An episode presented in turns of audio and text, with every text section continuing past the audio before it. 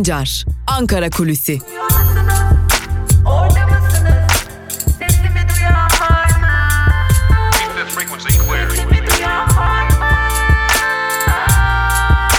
Özgürüz Radyo. Özgürüz Radyo.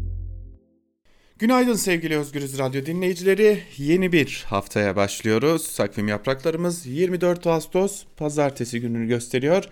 Artık adım adım bir yandan yaz aylarının sonuna doğru ilerliyoruz. Sonbahar yaklaşıyor. Tabii sonbahar ayları e, artık siyasetin yeniden yavaş yavaş ısınmaya başlayacağı dönemler. E, aslında Türkiye'de siyaset hep sıcak. Özellikle son dönemlerde e, Türkiye'nin alışık olduğu düzeyin üzerinde olacak şekilde siyaset sıcak geçiyor yaz aylarında da. Biliyorsunuz eskiden Türkiye Büyük Millet Meclisi zamanında Türkiye'nin en önemli karar merci olduğu zamanlarda kapısına kilit vurulduğunda yani tatile gittiğinde Türkiye açısından da siyasetin e, sıcaklığının, tansiyonunun düştüğü aslında hem Türk Türkiye halkının hem de e, bir yerde siyasilerin dinlendiği, gündemin yumuşadığı zamanlarda ama son yıllarda artık biz bunları yaşayamıyoruz zira siyasetin merkezi Türkiye Büyük Millet Meclisi değil. E tabi sonbaharın gelişinin bir diğer önemli e, sebebi de e, daha doğrusu bir diğer önemli sorunu da şöyle olacak. Covid-19 olacak. Covid-19 salgını e, Türk Tabipleri Birliği'nin yaptığı açıklamalardan da ortaya çıkıyor ki kontrolden çıkmış durumda. Artık binli vaka, vakaların üzerinde seyretmeye devam ediyoruz. Kah 1400, kah 1300, 1200'lerde seyrediyor ama diğer yandan da Türk Tabipleri Birliği hayır bunlar gerçek vaka sayıları değil. Sadece bir kentte bile e, bu vakaların üzerinde vakalar tespit edilebiliyor. Yani bu sayılar kat ve kat daha fazla diyor. Hatta bazı isimler e, çıkıp 12 bin günlük vaka sayımız var şeklinde açıklamalarda da bulunuyorlar. Tabii biz bunu ilk günden söylüyoruz. E, elbette ki e, iktidarın paylaştığı veriler şeffaf değil, gerçekçi değil, dayanaklardan yoksun. Ama karşısında da eğer bir e, farklı bir değerlendirmede bulunacaksak bunu temel noktalardan e, dayanaklandırmalıyız. Yani işte bundan dolayı bakın burada bu var, burada bu var diye açıklayabilmeliyiz. Sadece bu kadar vaka var diyerek bunu e, e bir şekilde bu iddiaları e, ya da gerçekleri kanıtlamazsak halkta inandırıcılık olmayacaktır. E, bugünlerde işte bu haftada bu yine bu koronavirüs vaka sayılarını tartışmaya devam edeceğiz. E, bir yandan da artık adım adım sonbahar yaklaşıyor. Siyaseti tartışacağız. Cumhurbaşkanı Erdoğan'ın açıkladığı gaz bulduk müjdesi e, zorlamayla da olsa e, özellikle hükümete yakın iktidara yakın havuz medyasının zorlaması, zorlamalarıyla da olsa kamuoyunda tartıştırılmaya çalışılıyor. Kamuoyu bu tartışmaya e, çekilmeye çalışılıyor. Kamuoyu için bu tartışma sıcak tutulmaya çalışılıyor ama e, şöyle bir gerçeklik var ki sevgili dinleyiciler e, AKP'nin istediği biçimde bu tartışma ilerleyemedi. Zira AKP bu tartışmayla birlikte hem gündemi değiştirmeyi hedeflemişti hem de buna paralel olarak aynı zamanda e, ekonomiye dair de çeşitli etkilerde bulunmayı hedeflemişti ama gelin görün ki o istenilen e, hedef bir türlü tutturulamadı ve böylelikle AKP'nin istediği düzeyde bu müjde konuşulmadı. Zaten bu müjdenin konuşulacak şu an itibariyle çok tartışılacak bir yanı yok. Eğer gerçekten bu ülke için bir doğalgaz rezervi varsa ve bu doğalgaz rezervi ülke için bir umut olacaksa bu hepimizi sevindirir. Ama e, bu ülke için bulunan doğal gazın ne kadar olduğu, rezervinin ne kadar olduğu, bu gazı çıkarmak için ne kadar harcanacağı da bu haftanın tartışılacak bir diğer önemli konusu haline gelmiş olacak. Şimdi başka neler var? İşte bu hafta neleri konuşacağımızı e, konuştuk, söyledik. Neleri konuşacağız? Giresun'daki sel felaketini konuşacağız. Dere yataklarına yapılan e, kentleşmeyle birlikte e, özellikle son yıllarda artan dere yataklarının e, kurutulması ve buraya kentlerin kurulması ile birlikte ortaya çıkan o tabloyu konuşmaya devam edeceğiz. Sel felaketinin yansımalarını tartışmaya ve konuşmayı sürdüreceğiz. Zira bir yandan can kayıpları var, bir yandan maddi kayıplar var, bir yandan da e, topkek dağıtan bir Kızılay var. Bunları konuşmayı sürdüreceğiz e, ve bakalım e, bunun izlenimleri de neler olacak e, yarından itibaren özellikle muhalefetin bu konuyu da gündeme taşımasını, gündemine taşımasını ve çeşitli açıklamalarda bulunmasını bekliyoruz. Bu konunun ayrıntılarını da haber bültenlerimizde sizlerle zaten paylaşacağız. Peki başka neler var? AKP içerisindeki güç çatışmalarının dışa vurumlarına bakacağız. Ee, Süleyman Soylu ile Metin Külünk arasında daha doğrusu Süleyman Soylu ve Metin Külünk'e yakın isimler arasında e, ciddi bir e, gerginlik olduğunu biliyoruz. Bir dernek baskınının olduğunu biliyoruz ve bu dernek baskını üzerinden tarafların birbirlerine mesajlar verdiğini görüyoruz. Bu da önemli. Bir diğer nokta Metin Külünk'e yakın isimler Süleyman Soylu'ya yakın isimlerin kurduğu bir derneği basarak orada bulunanları darp ettiler. E, her ne kadar e, biraz gündemin gerisinde kalsa da AKP içerisindeki o güç mücadelesinin yer kapma mücadelesinin de geldiği düzeyi gözler önüne sermeye devam ediyor. Tabi bir yandan da S-400'leri konuşacağız bu hafta zira e, şimdi gel, geldiler de ne oldular diyeceksiniz çok haklısınız. E, gelen S-400'lerin bile hayrını tırnak içerisinde söylüyoruz tabi bunu. Hayrını göremedik ne kuruldu ne çalıştı ne de aktif hale getirildi. E, Nisan denmişti Nisan'ın üzerinden artık neredeyse 5 ay geçecek ve o 5 ayda pandemi gerekçesiyle e, bu S-400'lerin aktif hale getirilmesi ertelenmişti. Şimdi Rusya ile yeni bir anlaşma yapıldığı belirtiliyor S-400 konusunda. E, ama bu anlaşmanın kapsamı ne, ne gibi e, sonuçlar getirecek bunları yakından takip edeceğiz elbette ama e, buna paralel olarak şimdi bir diğer konuda AKP ne zaman bu alınan S-400'leri aktif hale getirecek ya da getirecek mi? Soruları da gündemdeki yerini korumayı sürdürüyor. Ama öncelikle bu noktada şunu söylemekte fayda var. AKP e, Amerika Birleşik Devletleri seçim sonuçları sonlanmadan pek de S-400'leri aktif hale getirme ya da S-400'lerle ilgili çıkıp net bir açıklama yapma taraftarı gibi görünmüyor. Bunu da aktarmış olalım. S-400'leri konuşacağız. E haliyle S-400'leri konuşacaksak ekonomiyi de konuşacağız. Zira e, zaten Amerika ile olan her gerilimin ekonomiye yansımalarını yaşıyoruz, görüyoruz. Yeni bir gerilim perdesi aralanabilir S-400'lerle birlikte ve bizler de bu sebeple e, S-400'ler üzerinden ekonomiyi de konuşmayı sürdüreceğiz. Zaten ekonomi kendini her ne kadar iktidar medyasında konuşulmasa da konuşturmayı sürdürüyor. Müjdenin verildiği akşamda e, yükselişini sürdürmüştü dolarda, euroda Borsada düşüş, altında yükseliş vardı. Ee, yine bu hafta da ekonomiyi konuşmaya, ekonomik verileri konuşmaya devam edeceğiz. Biz devam edeceğiz çünkü iktidar kanadında ekonomide herhangi bir sorun bulunmadı iddiaları gündemdeki yerini de korumayı sürdürecek. Bu hafta da bazı ekonomik veriler açıklanacak. Bunları da yakından takip etmeyi sürdüreceğiz. Bakanlar Kurulu toplanacak, Bilim Kurulu toplanacak Buralardan çıkacak çeşitli kararları yine sizlerle paylaşmayı sürdüreceğiz. Bu hafta böyle geçecek diyelim ve Ankara Kulisi programımızı noktalayalım. İlerleyen saatlerde ise haber bültenleriyle gelişmeleri aktarmak üzere karşınızda olmayı sürdüreceğiz. Sizlerden tek ricamız Özgürüz Radyo'dan ayrılmayın. Şimdilik hoşçakalın.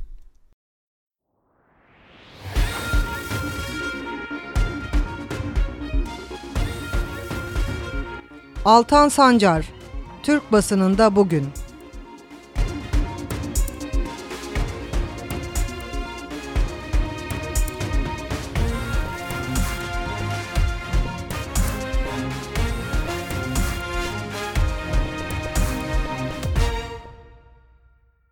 Günaydın sevgili Özgürüz Radyo dinleyicileri.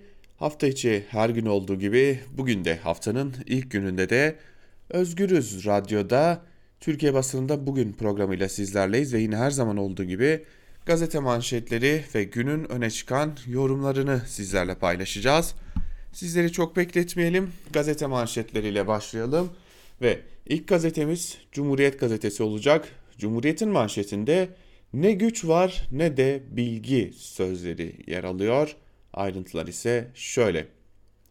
Enerji politikaları uzmanı Profesör Do İmer Karadeniz'de bulunan gazın 2023'te kullanılacağı iddiasına karşı çıkıyor. Türkiye Petrolleri Anonim Ortaklığı'nın üretimi gerçekleştirmek için gücü de elemanı da yok bilgisi de yok. Bunun sonucu yap işlet devlet olacak. Adam gelecek düzeneyi, düzeneyi kuracak parasını alacak sonra bize devredecek. Artık ne kaldıysa bahtınıza diyor. Devlet Planlama Teşkilatı'nın ortadan kaldırıldığına dikkat çeken İmer soruyor. Neden Irak ve Azerbaycan'la rafineri kurmuyorsunuz? Niçin petrokimya tesisi kurup sanayileşme sağlamıyorsunuz? Neden gübre fabrikaları kurmuyorsunuz? Tabi parayı Kanal İstanbul'a gömerseniz para bulamazsınız şeklinde konuşmuş Cumhuriyet'e Profesör Doktor Sencer İmer. Ne kadar gerçekçi geliyor değil mi anlattıkları? E, ve e, hani o hamasetin dışından bakınca e, o hamasetle anlatılanların da ne kadar da e, gerçek hayattan kopuk olduğunu görmüş oluyoruz. Talep çok, aşı yok başlıklı bir diğer habere bakalım.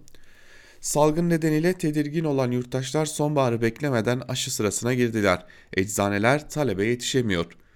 Tedarikte ciddi sorun yaşandığını belirten CHP'nin eczacı kökenli milletvekili Burhanettin Bulut, aşı adetlerinin acilen artırılması çağrısında bulundu. Sağlık Bakanlığı'nın plansızlığını eleştiren Bulut, yüksek risk grubunda bulunan yurttaşlar tedirgin. Aşının tedarik edilmesi COVID-19 ile tanı karışıklığı yaşanmaması ve hastanelerin doluluk oranının azaltılması açısından önemli dedi şeklinde ayrıntılar aktarılmış. Tabi bir de bunun bir diğer yanı var sevgili dinleyenler. Düşünün ki hem grip virüsünü hem de e, koronavirüsü aynı anda vücudunuzda taşıyorsunuz. Bunun yaratabileceği o vücuttaki yıkımı da düşünmek gerekecek. Ve geçelim Bir Gün gazetesine. Bir günün manşetinde katil doğa değil, rançı zihniyet sözleri yer alıyor. Metin Lokumcu hocanın hatırlat hatırlatması yapılıyor. ve ayrıntılar şöyle. AKP'nin rant sevdası pahalıya mal oldu. Doğu Karadeniz'de etkili olan yağış, yanlış imar politikaları ve HES'lerin tetiklemesiyle Giresun'un Dereli ilçesinde sel felaketine yol açtı. Akşam saatlerinde başlayan yağışla Aksu Deresi taştı, Giresun-Sivas yolu ulaşıma kapatıldı. Felakette biri asker en az 6 kişi hayatını kaybederken 10 kişi kayıp. Bölgede çok sayıda ev tedbir amaçlı tahliye edildi. 98 köy yolu ulaşıma kapandı. Muhalefet partileri felaketin nedeninin doğayı tarif eden politikalar olduğuna dikkat çekti. CHP Giresun'a heyet gönderirken heyette yer alan tığlı insanlar çaresiz ifadesini kullandı. AKP'li Özhaseki Karadeniz tarafında bina yapılmaması gereken yerlere 10 yıllardır yapılan binalar var derken Bakan Pakdemirli yurttaşı suçladı. Ciddi uyarılar yapmamıza rağmen vatandaşımız nasıl olsa bana bir şey olmaz düşüncesi içinde. Büyük ihtimalle senelerdir vatandaşın sizi uyardığını da hatırlamayacaksınız ama biz başka bir hatırlatmada e, bulunalım şimdi. E, Metin Okumcu biliyorsunuz selden sonra sosyal medyada da yeniden Metin Okumcu hatırlandı. HES'leri protesto ederken polisin attığı biber gazıyla hayatını kaybetmişti. E, kalp krizi geçirerek ve Metin Okumcu da hatırlandı. Ne kadar haklı olduğunu da bir kez daha görmüş olduk. Yine bir günden bir habere daha bakalım. 2 milyon liraya zaman yolculuğu başlıklı bir haber ve ayrıntılar şöyle. AKP'li Deniz Köken'in başkanı olduğu Eyüp Sultan Belediyesi zaman yolculuğu adı altında 2 milyon 115 bin lira harcadı. Projeyle Ebu Eyüp el Ensari'nin sanal gerçeklik teknolojisiyle canlandırılacağı belirtildi. Projede 3 boyutlu sanal gerçeklik gözlükleri, uçuş simülatörleri ve görsel ekranlar kullanılacak. Yani götürmek için güzel bir sebep. Yani daha doğrusu iyi bir yöntem. Ve Evrensel'in manşetine bakalım. Evrensel'in manşetinde de Giresun'da yaşanan o felaket var. Felaketin sorumluluğu da vatandaşa sözleriyle duyurulmuş. Ne ilginç değil mi? Ee, salgının sorumluluğu bizde, işte felaket olur sorumluluk bizde. Ee, ölürsek muhtemelen e, büyük bir felakette yine sorumluluk bizde olacak. Tarım ve Orman Bakanı Bekir Pakdemirli sel felaketi sonrasında yaptığı açıklamada şehrin sülliyeti değişmiş durumda. Ciddi uyarılar yapmamıza rağmen vatandaşlarımız nasıl olsa bana olmaz düşüncesi içinde. Bu da can kayıplarına yol açabiliyor. Bu taşkınları tamamen önlemenin imkanı yok diye de öne sürmüş Tarım Bakanı. CHP Doğa Haklarından sorumlu Genel Başkan Yardımcısı Ali Öztunç ise Yanlış su yönetimi politikaları, HES'ler, dere ıslah çalışmaları bu felaketleri getiriyor. Artık bir ders almamız gerekiyor ifadesini kullanırken HDP eş genel başkanı Pervin Buldan bitmek bilmeyen HES projelerine betona sevdalı imar ve rant anlayışına artık yeter deme zamandır dedi.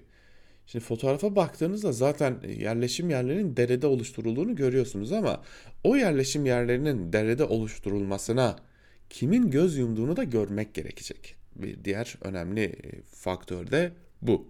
Evet bakalım bir diğer gazete Yeni Yaşam gazetesine. Yine Yeni Yaşam'ın manşetinde de Giresun'daki o sel yer alıyor. Doğa değil, rant felaketi sözleriyle duyurulmuş ayrıntılar. Yine biri jandarma 5 kişinin hayatını kaybettiği ayrıntıları aktarılmış ve e, bu e, felakete yol açanın da yine HES'ler ve betonlaşma olduğunun altı çizilmiş. E, gazetenin sür manşetinde ise böyle ölmek istemiyoruz sözleri yer alıyor ve şunlar kaydediliyor. Sınır ticareti yapanından çobanına, kolberinden mültecisine kadar birçok kişinin umut ve ekmek kapısı olarak gördüğü 295 kilometrelik Van-İran sınır hattında her yıl onlarca insan iki tarafın askerlerinin açtığı ateş sonucu yaşamını yitiriyor. Mülteciler için ise durum biraz daha vahim. Sınırı geçmeye başarabilseler bile Van Gölü'nde batan teknelerde yaşamlarını yitiriyorlar. İlk durağımız Çaldıran'ın Yukarı Çilliköy. 24 saat termal kameralarla izlenen köyde en son Temmuz sonunda Azat Bağ isimli 15 yaşındaki çoban asker ateşi sonucu ağır yaralanmış. Bu olaydan sonra sınır ticareti yapan 5 çocuk babası İbrahim Baykar'a yine asker ateşi sonucu yaşamını yitirmişti. Evine konuk olduğumuz Azat Bağ köyde çok karşılaşıyoruz böyle şeylerle diyor. Ee, şimdi dikkat çekelim e, karşılaşıyoruz dedikleri şey asker ateşiyle yaralanma. Şimdi e, biliyorsunuz adları kaçakçıya çıkıyor bazen insanların ama e, öyle farklı bir yer ki yani başka çareniz yok ve sınır ticareti yapıyorsunuz. Çünkü sınırın bir de öte yanında hani yabancı olmayan sizlerle sizlere yabancı olmayan akrabalarınız bulunuyor. Bakın kültürel olarak yabancı olmayan insanlar da değil akrabalarınız bulunuyor, yakın akrabalarınız bulunuyor ve siz o insanlarla bir sınır ticareti yapıyorsunuz. Buradan e, oraya bir şeyler götürüyorsunuz. Oradan e, buraya bir şeyler geliyor ve bunun üzerinden e, kendi hayatınızı kazanmaya çalışıyorsunuz. E, bunun adı kaçakçılığa çıkıyor. Nedense ben bir türlü buna kaçakçılık gözüyle bakamıyorum. Bu gerçekten bir sınır ticareti çünkü orada yaşayan insanların başka hiçbir şeyi yok e, hiçbir şansı yok ve bunu ölümünü ölümü de göze alarak yapmak zorunda kalıyorlar. O yüzden böyle belki de e, ucuza kaçıp onlar kaçakçı canım demek pek de doğru bir yöntem değil. Geçelim Karar Gazetesi'ne. Karar Gazetesi'nin manşetinde de Giresun'daki sel yer alıyor. Yine dere yatağında boğulduk sözleriyle haber okurlara aktarılmış. Ayrıntılarda ise şunlar aktarılmış. Giresun'da 24 saatte Ağustos ortalamasının 1,5 katı yağış düştü. Dere yatağına kurulan Dereli ilçesi ile çevresindeki ilçelerde gece yarısı başlayan selde büyük yıkım meydana geldi. Acı olay bölgede yıllardır gerçekleşen afetlerden hiç ders çıkarılmadığını ortaya koydu denmiş ayrıntılarda. Şimdi yine e, kararın birinci sayfasında Necdet Pamir'in sözleri var. E, dün bir tartışmada da e, tartışması da viral olmuştu. Büyük bir e, gündem haline gelmişti tartışması da. Enerji uzmanı Necdet Pamir doğal gaz rezervi keşfini yorumladı. Rezerv ilk günden öğrenilmez. Açıklanan tahminler spekülatif, tek kuyuyla bu olmaz. Türkiye Petrolleri Anonim Ortaklığı eski yöneticilerinden enerji uzmanı Necdet Pamir, Varlık fonuna devredilen şirketin özelleştirilmeye hazırlandığını açıkladı. Milli Kur Kuruluş TPAO'nun özelleştirilmesi özelleştirilmemesi gerektiğini savunan Pamir ama içi boşaltıldı en nitelikli elemanları emekli edildi. Sondaj ve kuyu tamamlama grubu kapatıldı. Son keşif için yabancı firmalardan hizmet alındı dedi. Değeri 65 milyar dolar olduğu açıklanan 320 milyar metreküplük rezerv hakkında ise ne küçümseyelim ne de abartalım diyen e, Pamir şu bilgileri verdi. Bir kuyu delip rezerv açıklamak doğru değil. Testleri yapılır, kuyular açılır, sonra rezerve bakılır. Rezerv ilk günden öğrenilmez. Açıklanan tahminler spekülatif, tek kuyuyla bu olmaz.'' Şimdi birazdan yandaş gazetelere geçeceğiz. Bakın Necdet Pamir ne kadar böyle soğukkanlı ve gerçekçi tahminlerde bulunmuş görüyoruz. Ee, yine e, bu bir diğer isim az önce de aktardık. Sencer İmer e, ne kadar gerçekçi e, açıklamalarda bulunmuştu. Şimdi Sözcü gazetesini de aktarıp e, iktidara yakın gazetelere geçeceğiz. E, bakın neler olacak o zaman. Sözcü gazetesinin manşetinde Zafer Bayramı'nı kutlamak yasak niye sözleri yer alıyor. Yukarıda da e, çeşitli e, etkinliklerden e, bahsedilmiş. 350 bin kişilik namazla Ayasofya'yı ibadete açmak serbest. 3,5 milyon öğrenciye pandemide sınavlara sokmak serbest. Yüz binlerce kişinin katılımıyla 15 Temmuz'u almak serbest. Milyonlarca vatandaşı bu salgında tatile göndermek serbest. Malazgirt Zaferi'nin 949. yıl dönümünü kutlamak serbest diye de tepki gösterilmiş ve İçişleri Bakanlığı'nın o tedbir e, kapsamında e, yaptığı, tedbir olarak açıkladı en azından kendisinin tedbir olarak açıkladığı e, açıklamaların, yaptığı açıklamaların daha doğrusu neden bu denli 30 Ağustos'un yasaklanmasına e, gittiğini de sormuş Sözcü gazetesi sevgili dinleyiciler. Evet, şimdi gelelim iktidarın gazetelerine. İlk olarak Hürriyet'e bakalım. Hürriyet'in manşetinde Charlie Brown felaketi sözleri yer alıyor ve şunlar kaydediliyor sevgili dinleyiciler. Charlie Brown denilen katil bulutlarla gelen şiddetli yağış Giresun'da dere yataklarında felakete sebep oldu. İki jandarma şehit oldu, dört sivil, on kişi kayboldu. Sel ve yaylan Giresun'un Espiye, Doğakent, Tirebolu, Gürce, Görele, Yağlıdere ve Dereli ilçelerini vurdu. En ağır zararı Dereli gördü.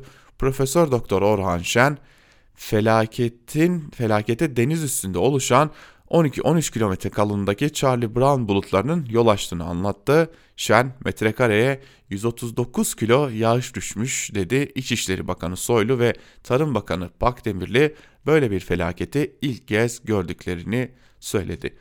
Ha, yoksa tabii ki hani dereye ev yaparsan sel gelir vurur başlıklı bir haber var. Onu da bir aktaralım da. İTÜ Meteoroloji Mühendisliğinden Profesör Doktor Orhan Şen dere yataklarındaki yapılaşmanın riski afete dönüştürdüğünü söyledi denmiş. Şimdi bakıyorum da yani bu evler yapılırken o Giresun'da o dere yatakları ıslah edilirken biliyorsunuz dere ıslahı diye bir çalışma vardır. Bu ıı, normal bir çalışmadır ama dereyi dar alana sıkıştırıp etrafına beton döküp üstüne bir de yapılaşmaya giderseniz o dere ıslahı olmaz. O derenin yarın bir gün gelip sizden intikam alacağının kanıtı olur. Ee, iktidar kimdi diye de sorulur. Dere ıslahı bu ülkede ağırlıklı olarak ya devlet su işleri eliyle e, eskiden köy hizmetleri de vardı tabi ya devlet su işleri eliyle yapılır bazen de belediyeler ihaleye çıkarak yaparlar ama ağırlıklı olarak devlet su işleri yapar. Devlet su işleri yapıyorsa da bilin ki devlet yapıyordur demektir bu. Ve geçelim milliyete. Milliyetin manşetinde ise Karadeniz'in kara günü sözleri yer alıyor. Yine Giresun'daki o felaket aktarılmış. Giresun'da önceki sabah başlayan ve akşam saatlerine etkisini arttıran sağanak yağış felakete neden oldu. E, Dereli ilçesinin tanınmaz hale geldiği aktarılmış yine Milliyet'te Tirebolu Doğakent yolunun 12. kilometresinde 5 metrelik menfez arama kurtarma çalışmalarına giden jandarma minibüsünün geçtiği sırada çöktü. Araçta bulunan 5 jandarma sel sularına kapıldı. Bir ekskavatör operatörü de kayboldu denmiş ayrıntılarda. Şu ana kadar 6 ölü 10 e, kayıp var. Şimdi bir de olayın bir diğer yönüne de bakmak gerekiyor. Hani hiç değinmiyoruz ama o Karadeniz sahil yolları, o HES'ler, o e, betonlar kimin kabahati? Onu da mı vatandaş yaptı? Karadeniz çevre yolunu da mı vatandaş yaptı? HES'leri de mi vatandaş yaptı? HES'ler için vatandaş sizleri uyarmadı mı diye de sorarlar. Şimdi burada bir küçük hatırlatmada bulunmak istiyorum. Ee, bilmiyorum hatırlar mısınız? Rize'nin Ardeşen ilçesinde bulunan Fırtına Vadisi'ne kurulmak istenen hidroelektrik santraline karşı verdiği mücadeleyle tanınan vatandaş Mustafa e, lakaplı Mustafa Orhan vardı. O çok güzel anlatıyordu HES'lere karşı o mücadeleyi. Dilerseniz o HES'leri bir vatandaş Mustafa'dan böyle bir 3 dakikalık dinleyelim e, felakete de aslında nelerin sebep olduğunu bir kez daha hatırlamış olalım. Şu curul curul akan suyumu binde dört elektrik için yok etmeye çalıştılar.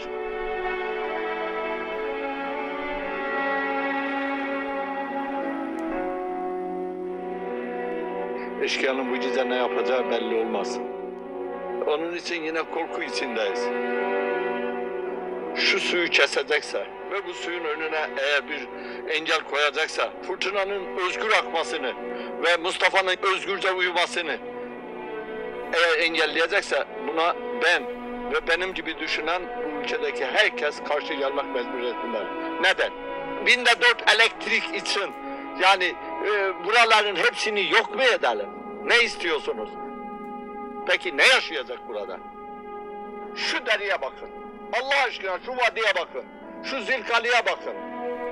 Şu vadideki efendim çiçeğin rengine bakın. Şu vadide yaşayan ağaca bakın. Şu vadide yaşayan çakala bakın. Şu vadide yaşayan e, geğe bakın. Şu vadide yaşayan ceylana bakın. Şu vadide yaşayan yılana bakın. Sineğe bakın. Bakın, bakın, bakın, bakın. Allah aşkına bakın.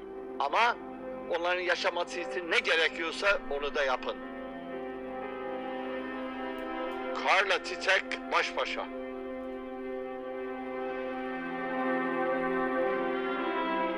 bu bitki örtüsünün içerisinde nelerin yaşadığını, neler var olduğunu, acaba burada bir ayının yaşadığını kimse biliyor mu? Hem ayının hem de benim burada yaşamamı sağlayabilecek bir ortam bulabilmeliyiz. Sadece Ankara'da oturup masaların başında hemşin idare edilmez. Hemşini hemşinde idare edeceksiniz. Hemşini hemşinde göreceksiniz. Fırtına vadisini fırtına vadisinde göreceksiniz. Şu vadide yaşayan insanlara yaşama hakkı tanıyalım. Ama şu dereyi yok etmeye kalkarsanız elbette ki ben de bu dereye yıllarca bu derede efendim balık tutmuşum, bu derede yaşamışım, bu derede yüzmüşüm, bu derede kimmişim, bu dere her şeyim benim bu dere ya. Bu, bu vadi benim her şeyim. Evet vatandaş Mustafa o e, Fırtına Vadisi'nde yapılmak istenenlere böyle karşı çıkıyordu. Onu da 3 e, Kasım 2019'da kaybetmiştik tabi. Ama e, bu da o hani vatandaşı suçlayanlara bir cevap olsun. Vatandaş nasıl direnmişti, nasıl diren, direniyordu? Siz de nasıl ısrar ediyordunuz orada o vadilerde o HES'leri kurmaya diyelim ve geçelim şimdi bir diğer gazeteye. Sabaha bakalım. Sabahın manşetinde ise böyle afet görülmedi sözleri yer alıyor. İki asker şehit oldu, dört vatandaş hayatını kaybetti, kayıp 10 kişi aranıyor. Devlet yaraları sarmak için bütün imkanlarıyla afet bölgesine gitti denmiş. Şimdi hemen burada e, fark ettiyseniz e, hemen gittik hemen yardım ettik gibi sözler var bir e, tweet de var ona da bak e, hatırlatayım. Süleyman Soylu'nun İçişleri Bakanı Süleyman Soylu'nun bir kepçe de, de sel sularının içinden geçtiğine dair bir video paylaşmış AKP'li milletvekilleri ve işte halk adamları diye. Yani bu halk adamlığı falan değildir. Bu yapılması gerekendir. Ee, bir bakanın, bir devlet görevlisinin, bir kamu görevlisinin bu halka hizmet için o koltuklarda oturan insanların görevlerini yapmalarından dolayı bu halkın o insanlara teşekkür etmesini bekliyorsanız ya bu büyük bir e, saygısızlık olur bu halka. Halk o yüzden seçmiştir. Halk o yüzden götürmüştür o insanları oraya. O yüzden de böyle halkın gözünün içine sokmanın bir alemi yok e, yapılan yapılması gereken görevleri. Sıra uçak gemisi yapmaya geldi başlıklı bir diğer habere de bakalım. Başkan Erdoğan'dan sektör öncülerine çağrı gelin uçak gemisi de yapalım. Türkiye savunma alanında kararlı bir şekilde ilerliyor. Dünyada savaş gemisini kendi tasarlayıp üreten 10 ülkeden biriyiz. Şimdi sektör öncülerine çağrıda bulunuyorum. Gelin uçak gemisi de yapalım. Denizlerde caydırıcılığa ihtiyacımız var. Türkiye'nin de bu gücünden rahatsız olanlar her türlü tuzağa başvuruyor. Şimdi de 2023'e göz diktiler. Ama milletimiz oyunları bozacak demiş. E, bu bizim gelecek seçimlerde neyle karşılaşacağımızın da adım adım işaretlerini veriyor bizlere.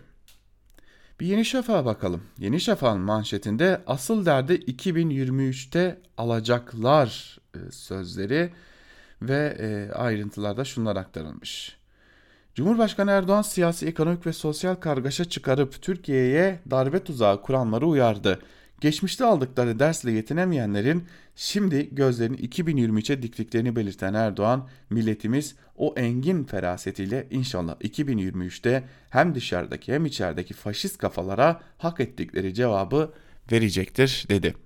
Bakın buradan neyi anlıyoruz biliyor musunuz? Hani öyle çok uzun uzadıya tahliller yapmaya, çok uzun uzadıya e, böyle çıkarımlar yapmaya falan gerek yok. AKP'nin gidişini yani AKP'nin demokratik yollarla, sandık yoluyla halkın verdiği oylarla gidişini bakın bunu özellikle belirtmemiz gerekiyor. Yoksa yarın bir gün çıkıp bize de darbeci diyecekler. AKP'nin halkın kullandığı sandıkta kullandığı oylarla sayılan oylarla YSK tarafından hatta sayılan oylarla gidişinin darbe olarak adlandırılabileceğinin ilk emarelerini görüyoruz. Bu da önemli bir diğer durum. Ve son olarak Akit'e bakalım. Akit'in manşetinde her oyunu bozarak yola devam sözleri yer alıyor. Ee, yine Cumhurbaşkanı Erdoğan'ın sözleri var. Yeni deniz sistemleri teslim töreninde konuşan Cumhurbaşkanı Erdoğan savunma alanında güçlü ve bağımsız olmayan milletlerin istikbaline dikkat çekerek e, her proje geleceğimize daha güvenle bakmamızı sağlıyor dedi şeklinde yine aktarılmış. Takoz muhalefetten Türkiye'ye çelme başlıklı yine bir haber var. Türkiye tarihinin en büyük doğal gaz rezervinin keşfedilmesine bile burun kıvıran ideolojik saplantılı muhalefet zihniyeti AKP iktidarının gerçekleştirdiği enerji sondajları santraller, köprüler, barajlar, hastaneler ve havalimanlarına hep karşı çıktı deniliyor. Şimdi burada bakıyorum köprüler yap işlet devret e, barajlar e, zaten e, bir biçimde hatta barajlarda bile yanlış değilsem artık neredeyse yap işlet devret e, modeli geliştirilecek. Hastaneler yap işlet devret, e, havalı alanları yap işlet devret. E, yine baktığımızda birçoğu yap işlet devret yani muhalefet karşı çıkarken neye karşı çıkıyor?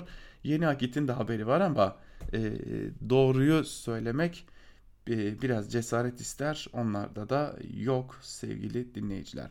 Ve böylelikle günün e, gazete manşetlerini kapatalım ve günün öne çıkan yorumlarına bakalım.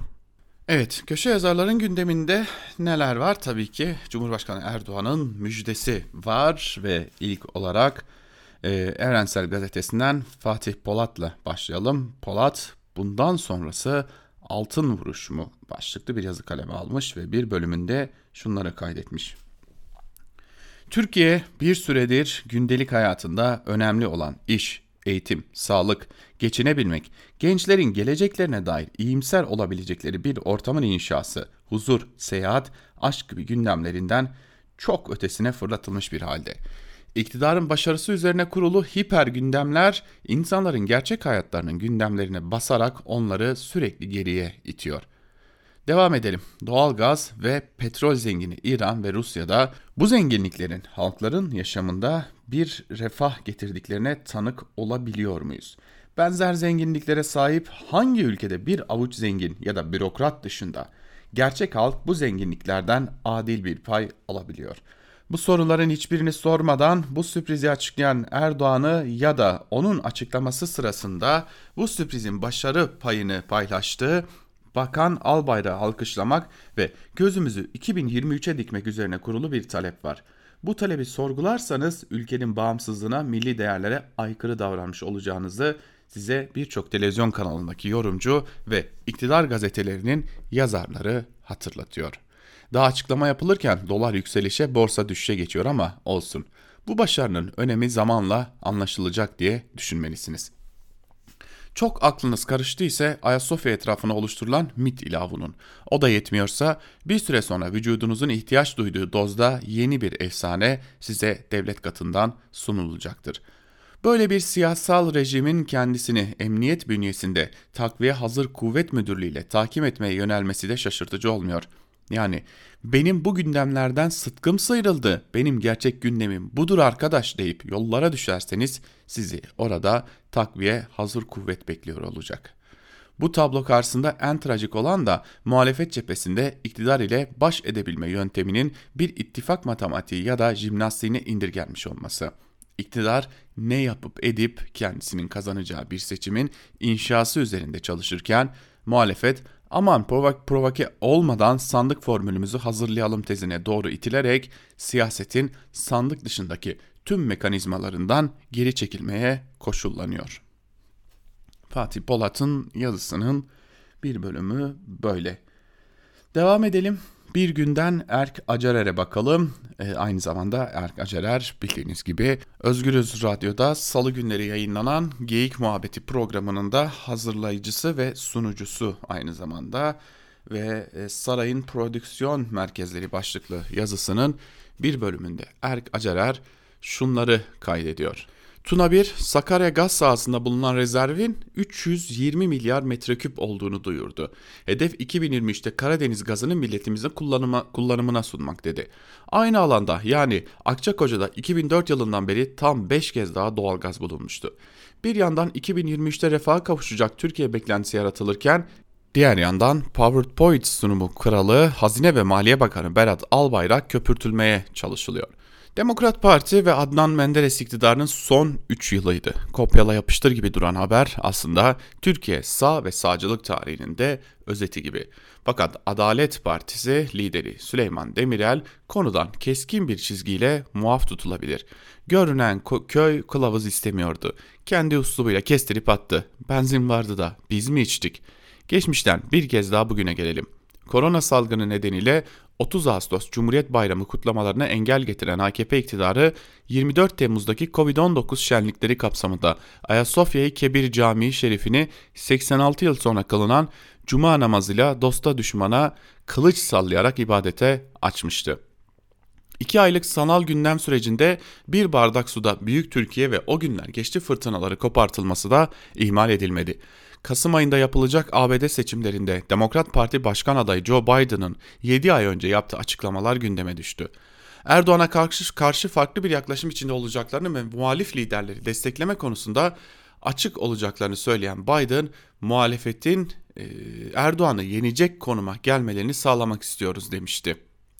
Bu da hamaset, kaygı ve durduk yere düşman yaratma projelerinden biriydi. Ekonomik çöküş dönemi maliyetsiz prodüksiyonları da beraberinde getirdi.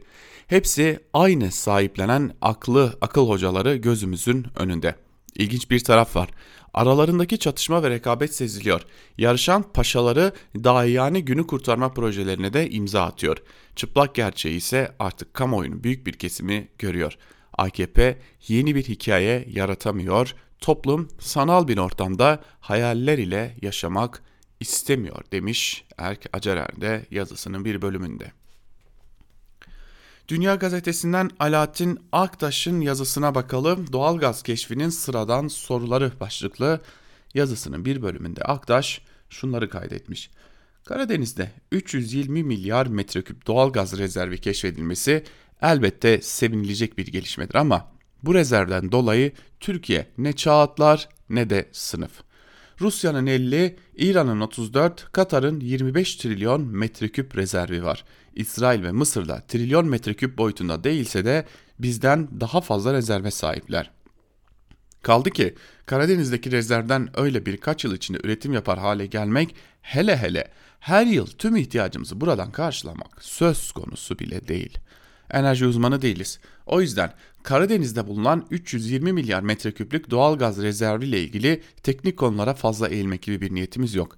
Ama yine de ilk heyecan geçtikten, ilk sevinç dalgası dağıldıktan ve eş zamanlı yaşanan dudak bükme yaklaşımı da sona erdikten sonra hemen her vatandaşın sormaya başladığı bazı soruları hatırlatmakta yarar var. Tüm dünyada fiyatlar gerileme eğilimindeyken ve özellikle denizden doğal gaz çıkarmak yüksek maliyetliyken Karadeniz'deki yatağı işletmek ne kadar ekonomik olacak diye soruluyor. Bu gazı çıkarmak ekonomik bulunsa bile Cumhurbaşkanı Erdoğan'ın işaret ettiği 2023 yılının çok iddialı bir hedef olarak değerlendirildiğinin ve bu yıla yetişmenin neredeyse olanaksız olacağının altı çiziliyor. Türkiye'nin denizde arama gerçekleştirecek teknik donanıma sahip hale geldiği ancak henüz denizden doğal gaz çıkaracak donanımı bulmadığı biliniyor. O yüzden bu donanımın en kısa sürede temini ya da kiralanması yoluna gidilmesi gerekliliğine vurgu yapılıyor. Doğalgaz ithalatının ancak beşte bir kadar hafifleyeceği gerçeği cari dengede açık sorunun geride kalmayacağını ortaya koyuyor. Ahmet Kutsi Tecer'in orada bir köy var uzakta diye başlayan şiirini çoğumuz biliriz. Karadeniz'deki rezerv de en azından böyle. Doğalgazı çıkarmak pek kolay değilse de öyle birkaç yıl içinde çıkarmak pek mümkün görünmüyorsa da orada bir rezerv var uzakta ve o rezerv bizim rezervimizdir. Şimdi her şeyin planlandığı gibi gittiğini varsayarak bu rezervin Türkiye ekonomisine neler katacağına ya da katmayacağına bakalım. Enerji uzmanları bir doğal gaz rezervi keşfedildikten sonra üretime geçmek için aşama aşama yapılması gerekenler olduğuna ve bunların mutlaka belli bir zamana yayılması gerektiğine dikkat çekiyor. Dolayısıyla üretime 2023'te başlanması hiç mümkün görünmüyor.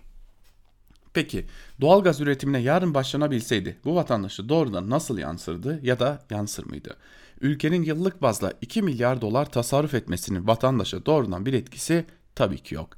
Ancak dolaylı etkilerden söz edilebilir. Türkiye'de özellikle akaryakıtta öyle bir fiyatlandırma yapısı var ki bir çalışmaya göre petrolün fiyatı bir kuruşa bile düşse benzinin 2.97 liradan motorinin 2.42 liradan daha ucuza satılması mümkün olmuyor demiş Alaaddin Aktaş gerçekleri gözler önüne serdiği yazısında.